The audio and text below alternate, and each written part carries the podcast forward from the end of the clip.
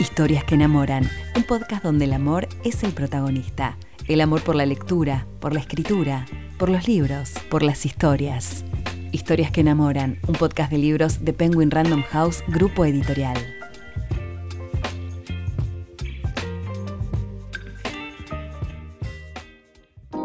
Mi nombre es Lucía. Soy lectora, fanática de las historias y los libros y host de este podcast. En cada episodio voy a estar conversando con otras y otros apasionados tanto por la lectura como por la escritura para conocer más sobre las novelas que tanto nos transformaron. Hoy conversamos con Rosario Ollanarte y Cecilia Di Gregorio sobre el rol de las madres en las historias que leemos. Mi nombre es Cecilia Di Gregorio, me dicen China, todo el mundo me dice China. Si me gritan Cecilia por la calle no me doy vuelta, así que soy más china que Cecilia en este momento. Y mm, bueno, mi vínculo con los libros, eh, los libros están en mi vida desde siempre, desde chiquita. De hecho, hace poquito estuve en Buenos Aires, viajé hace muy poquito. Yo vivo en España, en Málaga, y me viajé sin mis hijos y me reencontré con mi biblioteca de pequeña.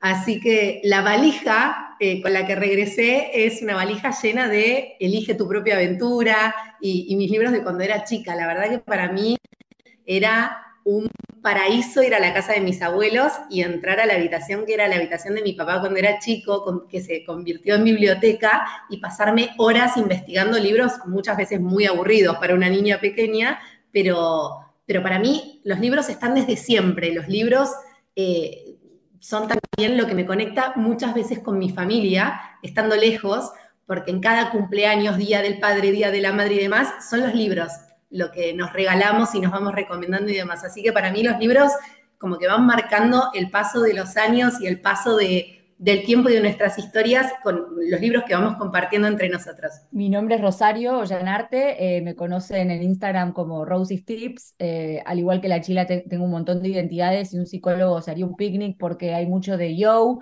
de yo-yo cuando era chiquita, ahora Rosie, con el Rosario tampoco me identificaba y ahora es un trabajo de adulta que estoy haciendo, con lo cual tengo un montón de identidades. Em, pero para los que me siguen en Instagram y conocen mis libros, soy Rosario o Rosie al igual que la China también, los libros me acompañan desde siempre. Tengo muchos recuerdos de chiquita, de momentos tristes o de por ahí de soledad, donde eran los libros aquel refugio que por ahí me hacía atravesar el momento de un modo mejor. Además, siempre me gustó aprender idiomas y eran también de vuelta los libros, esa ventana a esos mundos que venían de otros países, que venían de lejos. En ese entonces en la Argentina era más fácil por ahí conseguir libros importados, entonces teníamos como un ritual con mi padre en el que él me, llevaba así de sorpresa de vez en cuando a elegir libros y me acuerdo todavía eso, ¿no? La sensación de estar frente a bibliotecas y decir, wow, ¿por dónde empiezo? Y tenerlos en casa y decir, qué loco todas las historias que están alojadas acá esperando ser descubiertas, ¿no? Esperando que uno dijera que, ok, hoy te leo a vos, y todos los mundos que se abrían a partir de eso. Y ahora de grande me sigue pasando que, viajamos mucho eh, con mi familia, nos mudamos muy seguido, y de vuelta, son los libros como esa constante muchas veces, ¿no? Al vivir un poco acá y un poco allá. No puedo tener la biblioteca que yo quisiera porque cambio de casa cada tres meses y a veces no son casas propias, sino que en general nos las alquilan y bueno, estás donde te toca y me pasa que todavía me está costando entrar en el mundo del Kindle. Entonces, a veces termino como viajando con sobrepeso por culpa a la novela del turno en vez de amigarme con lo digital. Pero bueno, ya, ya voy a madurar y ya voy a, ya voy a entrar en el mundo de la lectura digital. Así que sí, los libros son todo para mí. Buenísimo, este episodio es por el mes de las madres, por el mes de octubre, y les quería preguntar, que, que me cuenten, ¿cómo son las madres de sus historias? Son madres reales, porque son madres que yo fui tomando de la vida real. Son, son madres que están inspiradas en, mis abuelas, en mis amigas, en mi propia madre. Eh, yo misma como madre estoy ahí reflejada en, las madres que, invento, digamos, en las madres que creo. Tienen un poco de cada una de nosotras. Eh, puntualmente, igual en, en este libro, 73 Margaritas, me basé en una madre real que fue una segunda madre para mí, que fue mi abuela, y es esta abuela con pinche, eh, es una abuela que, esto, que, tenía mucho, por supuesto era, era, muy grande y teníamos muchos años de diferencia, pero era con pinche, era la que se enteraba todo antes que los demás. De hecho, fue la única que supo el nombre de mi último hijo mientras estaba en la panza, era la única que lo sabía y bueno, ya estaba muy viejita y se lo anotó y cuando falleció yo encontré eh, el papelito que decía, se va a llamar Benicio, decía eso, eh, pero es como eso, mi, una, una mamá, una segunda mamá con pinche que acompaña a lo largo de la historia. Me encantó el ejercicio de, la pregunta que nos estás haciendo porque me di cuenta que las madres de mi libro son bastante horroríficas, lo cual es muy loco porque yo tengo una excelente relación con mi madre y soy madre también y disfruto un montón de la experiencia de la maternidad, obviamente con todas las ambivalencias que trae, pero, pero fue como ponerme a pensar las madres de mis libros y decir, wow, como que todas tienen bastantes bastantes carencias emocionales. En el caso de mi marido y su mujer, la madre de Emma es una mujer como muy preocupada por el qué dirán, ¿no? Una suerte de madre de Elizabeth Bennet en Orgullo y Prejuicio que está más importada, eh, que le importa más, perdón, eh, lo que piensa la sociedad muy a lo inglesa, ¿no?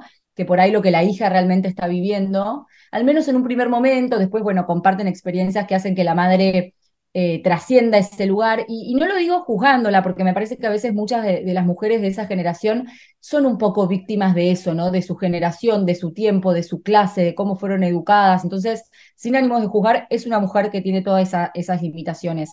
Emma es madre también y se ve como en un gran desafío porque, sin spoilear, es como que en su familia hay un cambio importante de vida y ella teme por sus hijos y dice, ¿cómo van a ser mis hijos para acostumbrarse a esta nueva realidad? Y gran parte de su pesar pasa por ahí, por el, por el decir, bueno, esto es una experiencia que va a marcar a mis hijos y no sé si para bien, ¿no? Y tiene todos esos temores que a muchas de nosotras como madres nos, nos arrollan a veces. En el libro más lindo del mundo, eh, la madre está casi ausente y es algo que a Elisa, que es la protagonista, le pesa mucho también porque ella está lejos de su mamá y la extraña y en muchos momentos muy importantes como ser la previa a su matrimonio o como ser eh, corazones rotos, como que en todos esos momentos ella dice sentir la falta de su madre, que está lejos y no es lo mismo a veces hablar por Skype y acá se me cayó el DNI porque el Skype ya no se usa creo hace 15 años, pero no es lo mismo hablar por videollamada muchas veces que, poder ir a lo de tu mamá, esa sensación de ir a la casa de tu mamá y entrar y ya reconocer el olor y tenerla ahí para abrazarla, bueno, eh, em, Elisa siente todo eso. Y en lo nuestro fue real, pasa otro tanto, Azul sufre a su mamá, que en este caso es una mujer muy fría, es una mujer eh, que no le supo dar cariño desde la palabra y desde el tacto, ¿no? Desde los abrazos, que por ahí es algo que, que Azul hubiera necesitado. Y ella creo que gran parte de su búsqueda y de todo el cambio de vida que hace, pero también de muchas de las decisiones que toman, vienen de ahí, de esa carencia primaria que tuvo de su mamá. Entonces, bueno, por ahí me queda pendiente para una futura novela incluir alguna madre más amorosa, porque por ahora todas dejan bastante que desear. Bueno, ¿qué madres de, la literatura inspiraron a sus personajes? ¿De alguna novela, de algún libro que hayan leído que digan, qué buen personaje, quiero seguirlo o no? Respecto a las madres de la literatura en general, te diría, bueno, hace un ratito te nombré a la madre de, las Bennett en Orgullo y Prejuicio, y tal vez inconscientemente esa haya sido una influencia. Eh, a mí me gusta mucho la literatura inglesa y la literatura inglesa está llena de madres de ese estilo. Y, que, replican un poco estas características que nombraba de la madre de Emma, que también es inglesa, en mi marido y su mujer. Pero salvo esa excepción, no me he basado, al menos consciente o literalmente, en madres de la literatura. En mi caso fueron más experiencias personales, y no por esto hablo de experiencias propias mía y de mi madre, sino de madres que yo veo pulular en mi, en mis círculos, digamos, y dinámicas que observo, como digo, con mujeres de otra generación que muchas veces veo con bastantes limitaciones emocionales, cosas que por suerte uno trabaja, ¿no? Como las nuevas generaciones muchas veces venimos a, nada, arrancamos del piso que ellas nos dejaron y, les dejamos un nuevo piso a las generaciones que vienen y es parte del ciclo de la vida, pero no, no podría nombrar así una, una referencia concreta porque estaría mintiendo. Una vuelta en Kell me invitaron a dar una charla sobre las madres de la literatura inglesa en honor al Día de la Madre y estuvo buenísimo, hicimos un repaso por un montón de madres, pero creo que no, no viene al caso traerlo acá porque nos quedamos a vivir y como te digo, sería mentirte ponerme a nombrarte figuras que en el fondo no, no, no son las que me hayan inspirado. En mi caso, lo que me pasó fue que mi otra abuela era escritora, entonces también con su partida y todo esto que hacemos cuando alguien se va, que es descubrirlo muchísimo más, encontré sus escritos y fui tomando, casi como estudiando su manera de escribir y fui tomando algo de su manera de escribir. Entonces, la inspiración no tiene tanto que ver en la creación de los personajes por su parte, porque escribí, no escribía novela y, escribía de una manera casi antigua, como ella decía, pero mm, sí que robé algunas formas de eso. Eh, quizás de, de, ninguna madre de la literatura conocida, pero sí de una madre para mí, eh, conocida para mí. Así que de ahí viene un poquito de, de nada que haya sido ni comercial ni, ni conocido eh, a, a, un nivel general, ¿no? Sino de lo que, de esto, de, mis experiencias en base a lo que, fui viviendo en mi, en mi, familia, con mi abuela escritora, la recuerdo escribiendo, la recuerdo participando de sus concursos e interesándome en eso, y cuando encontré sus escritos dije, bueno, primero me identifiqué, yo tengo algo de esto, sea, yo escribo de esta manera, diferente, por supuesto que tiene que ver con la época, pero también intentando copiar cosas que me gustaron mucho, así que, bueno, no es conocida, pero mi abuela. Genial. Bueno, y a las dos les quería preguntar cómo es esto de emigrar y ser madre, si leyeron historias vinculadas a esto y de qué manera influye esta experiencia a la hora de contar sus historias. A mí me pasa que yo emigré mucho antes de ser madre. Yo emigré siendo hija solamente y me convertí en madre afuera. Así que en realidad no tengo mucha noción de lo que significa emigrar y, eso, llevarse hijos de algún lugar. Sí, ahora me tocó que mis hijos se fueran del país en el que nacieron, porque ellos nacieron en Francia, yo viví 10 años en Francia y ahora estamos en, en España, pero es desde un lugar diferente, porque yo no me estoy yendo de mi lugar y ellos ya son un poco niños del mundo por, por trabajo de, su papá y demás. Hemos vivido en muchos lugares, nos mudamos todo el tiempo y a ellos les encanta. De hecho, eh, mi hijo, el más grande, que tiene ocho años y va por su quinto colegio, me dijo, mm, y el año que viene, hace, hace una semana empezó las clases en el colegio, en el último, en el nuevo, el año que viene, ¿a qué colegio voy a ir? Como, esto es una cosa de todo el tiempo, pero lo tiene totalmente internalizado. Para él es normal esto de que vayamos para todas partes. Entonces es como que mi maternidad no me la imagino de otra manera. Eh, no me la imagino quieta, viviendo siempre en el mismo lugar, con chicos que tienen las mismas actividades siempre. Me encanta esto de que vayan conociendo eh, personas de un montón de culturas diferentes, que vayan conociendo lugares nuevos, escucharles esa tonada que se les va pegando en cada lugar, pasan de hablar como un francés del sur a ser de repente un andaluz, como me hablan ahora, y, que no meten ninguna, ninguna de las S ni las Z finales, y, todo es muy guay en este momento.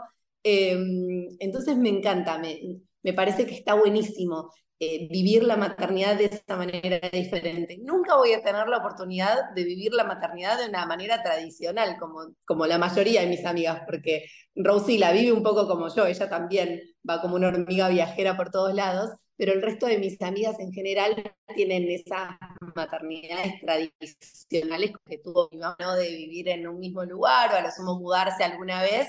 Yo nunca voy a tener esa experiencia y esta es la mía. Y bueno, eso también me fue ayudando a escribir, esto de moverme por todos lados, me ayudó a escribir porque tenía que encontrar un trabajo que me pudiera acompañar. Entonces fue como el momento de ir por mi pasión, de decir, bueno, llegó el momento, como me tengo que mover por todas partes, voy por mi pasión y realmente puedo escribir. Y mis hijos fueron acompañando eso, o sea, el crecimiento de mis hijos fue acompañando eso. Pero no conozco otra manera de maternidad y para mí es fantástica y está buenísimo. A mí me pasa parecido como a la China, esto de, bueno, tener una maternidad muy atípica, pero en nuestro caso es como más atípica aún, porque dentro de un año hay tres o cuatro mudanzas. Es como Nunca mis hijos fueron todo un año entero al mismo colegio, van a tres colegios por año, con todos los desafíos que eso implica.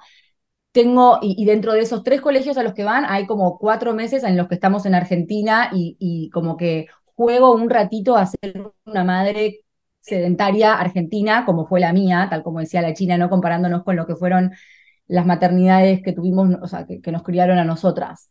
Entonces es como una experiencia muy atípica y no encontré en la literatura nada que pudiera reflejar eh, esto que me está tocando vivir, porque son muy pocas, creo, las personas en el mundo con esta vida tan alborotada.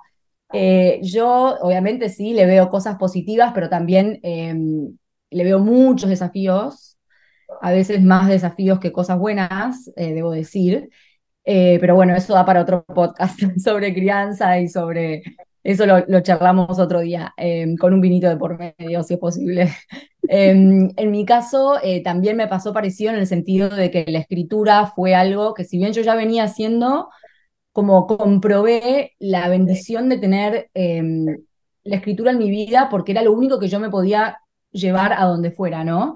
Eh, que no implicaba, no sé, tengo amigas que son odontólogas, neumonólogas infantiles, que han tenido que colgar el título a la hora de elegir esta vida nómade por, bueno, por acompañar a, sus maridos y criar a sus hijos y, lo deciden con mucha alegría, pero también con mucho sacrificio, y a mí por suerte eso no me pasa, y es gracias a la escritura y es gracias eh, a este mundo digital también, ¿no? Que tenemos que hace que uno pueda estar hoy hablando en un Zoom con la China que está en España y nosotras, o sea, en ese sentido, gracias a la tecnología, porque con la vida nómade a mí me facilitó un montón las cosas. Em, sin dudas todo esto creo me va a dar para escribir bastante tela para cortar. Eh, todavía no es algo que haya capitalizado, siento que hay un montón de cosas que todavía estoy procesando, que todavía estoy viviendo, que todavía estoy duelando de otro tipo de vidas que uno podría tener y la propia, con lo bueno y con lo malo.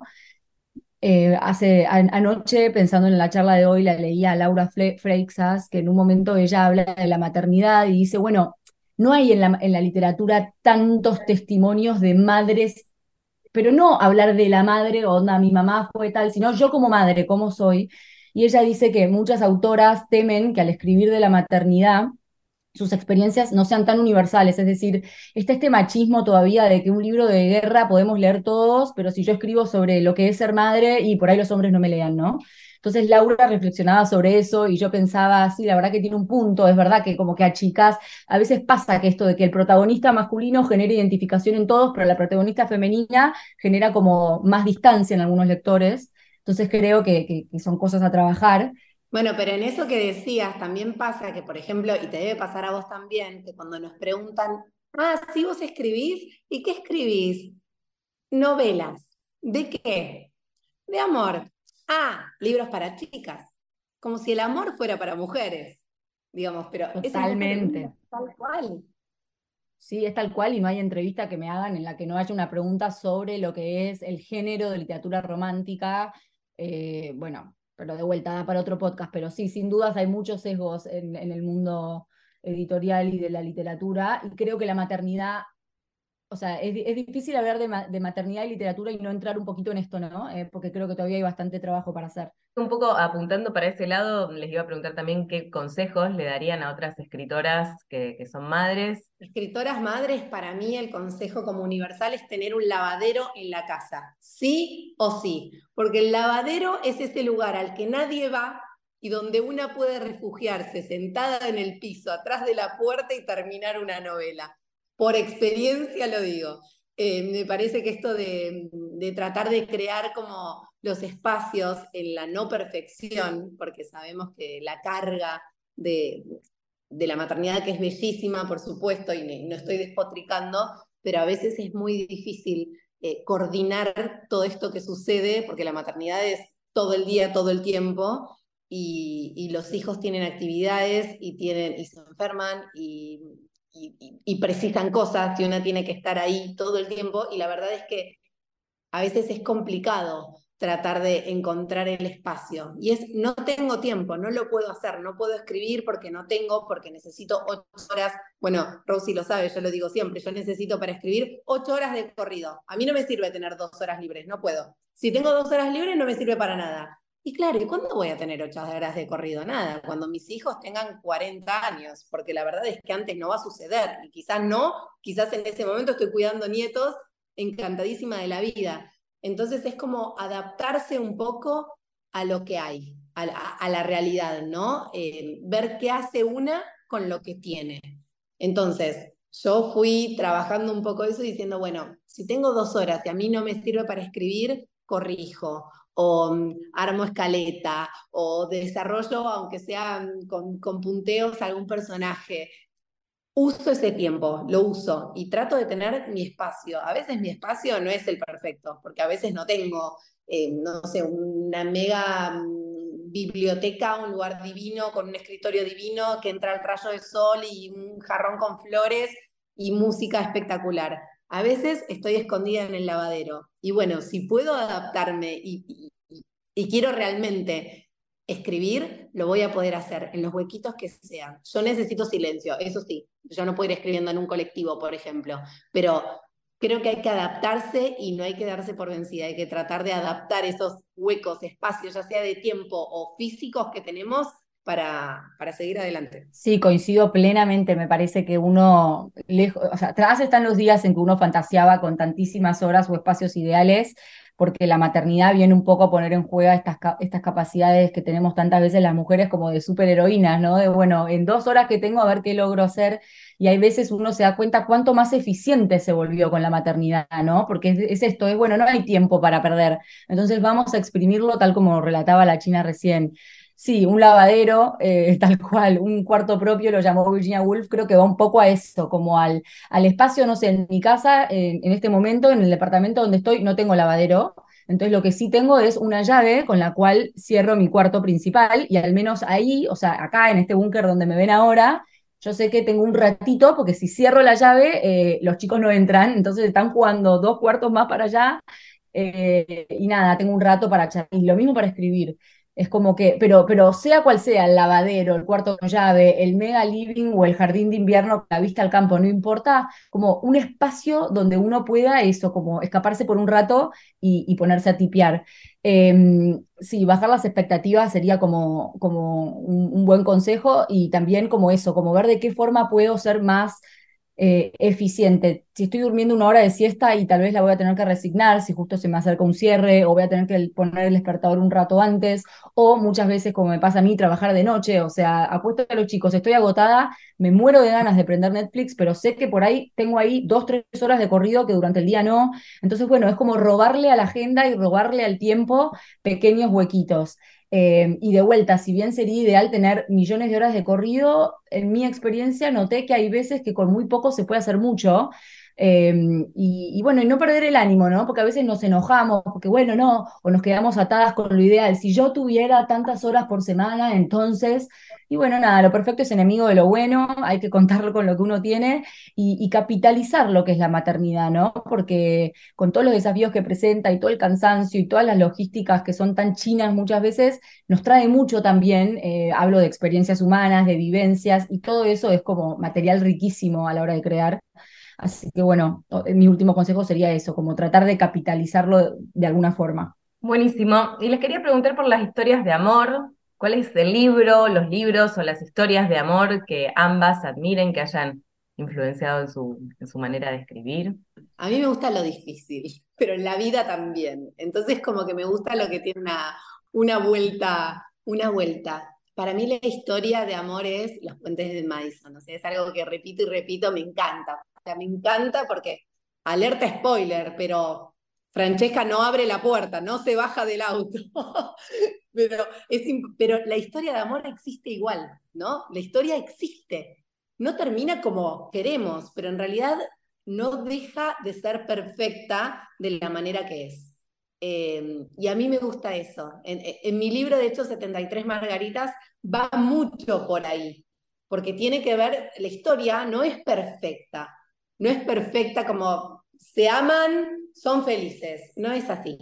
Y la vida no es así. Entonces, me parece que está buenísimo. Y yo siempre eh, como que tiendo a ir eh, en mis gustos para ese lado, para lo que es rebuscado, para lo que quizás al ojo que no profundiza sale mal.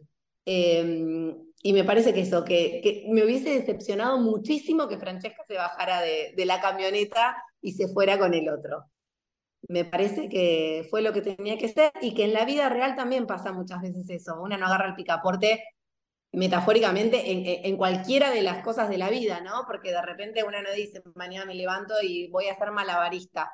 No, eh, como que me, parece más honesto y más real atravesar los procesos entregarse a algunas cosas, eh, resignarse a no vivir otras, y a mí me gusta ese tipo de historia. Obvio que me encanta el amor y que triunfe y que todo, pero también me parece que, es honesto y que es realista, eh, que no pase siempre.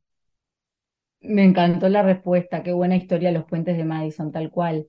Eh, bueno, a mí me pasa que también me voy bastante hacia la literatura inglesa y nombro siempre a Cumbres Borrascosas, que tampoco es una historia que sale muy final feliz, la realidad es que tiene mucho de trágico y de, de lo gótico y tiene un montón de desencuentros amorosos y de desamores, y no sé si es eso particularmente lo que más me gustó de la historia, pero la historia en sí, eh, me doy cuenta, respondiendo a tu pregunta, que, que por ahí es de las que más me ha acompañado en mi vida lectora y a la hora de escribir también, ¿no? Em, y de vuelta vuelvo también un poco orgullo y prejuicio y en ese caso, en la tensión, siempre me, pareció muy importante que haya como tensión eh, sexual eh, entre los protagonistas y en mis historias de amor también. Eh, cuando conté la historia con mi marido, creo que un poco trataba de explicar eso, ¿no? Que es tan difícil de encontrar. Y no se trata de elegir al chico malo o al que me trata mal, porque ya sabemos que eso no es sinónimo de una buena historia de amor, pero sí esta persona con la que hay un desafío intelectual, hay un picanteo, hay una charla que te, que te estimula, ¿no? Esta, esta tensión bien entendida. Eh, y eso es algo que, que, vi mucho en la dinámica de los protagonistas de Orgullo y Prejuicio y que muchas veces a la hora de pensar en las dinámicas de mis personajes trato como de recapitular un poco. Historias que enamoran es un podcast de Penguin Random House, grupo editorial. Todos los libros que mencionamos en este episodio podés encontrarlos en penguinlibros.com.ar.